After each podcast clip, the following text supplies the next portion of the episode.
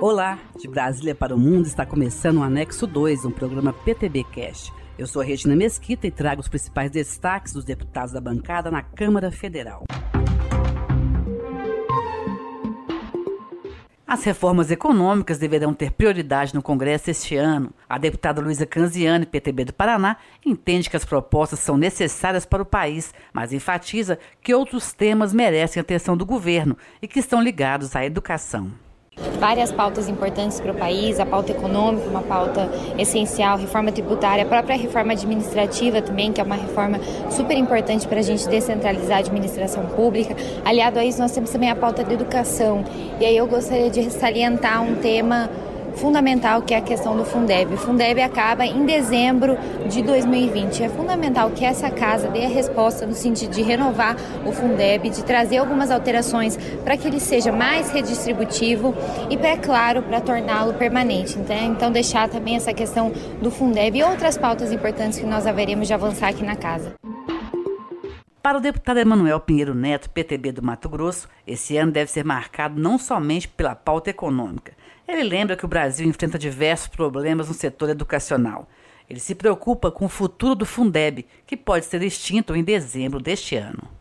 A aprovação do Fundeb no texto constitucional para torná-lo permanente. Fora isso, o Brasil tem uma série de agendas. Nós temos uma porcentagem considerável de alunos brasileiros em desconexão da correspondência entre idade e série, um déficit enorme no acesso à educação básica, jovens que não concluem o ensino médio, ou seja, a taxa de evasão escolar é imensa e números mostram que nos casos de crimes cometidos contra a vida ou contra o patrimônio, 50% são cometidos por pessoas que não concluíram seus estudos, não tiveram acesso ao mercado de trabalho. Então é uma agenda que deve ser prioritária, que eu acredito que o governo esteja deixando de lado, mas as coisas precisam caminhar em consonância, tanto a agenda econômica quanto a pauta da educação, e é isso que a gente vai buscar trabalhar, especialmente no Fundeb e nas demais pautas que a Comissão de Educação vai trabalhar aqui no Congresso esse ano quinto seminário do ano legislativo, realizado em Brasília, reuniu parlamentares e outras autoridades para debater temas que devem ganhar destaque no Congresso este ano. O deputado Pedro Augusto Bezerra, PTB de Ceará, foi um dos palestrantes do encontro e debateu com os demais participantes os desafios do Congresso em 2020. O Fundeb, o seu prazo de validade é até o dia 31 de dezembro de 2020. Então nós temos uma conversa muito acirrada porque é uma das principais fontes de financiamento da educação brasileira.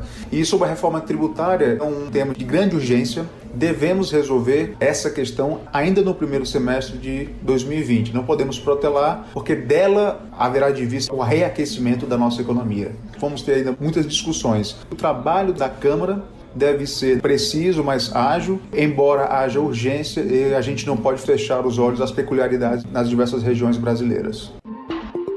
O governo brasileiro tem buscado combater notícias falsas relacionadas às vacinas, mas encontra desafio a propagação de notícias da internet que estimulam a resistência à vacinação. Para o deputado e médico Eduardo Costa, PTB do Pará, o movimento anti-vacinas é prejudicial à população.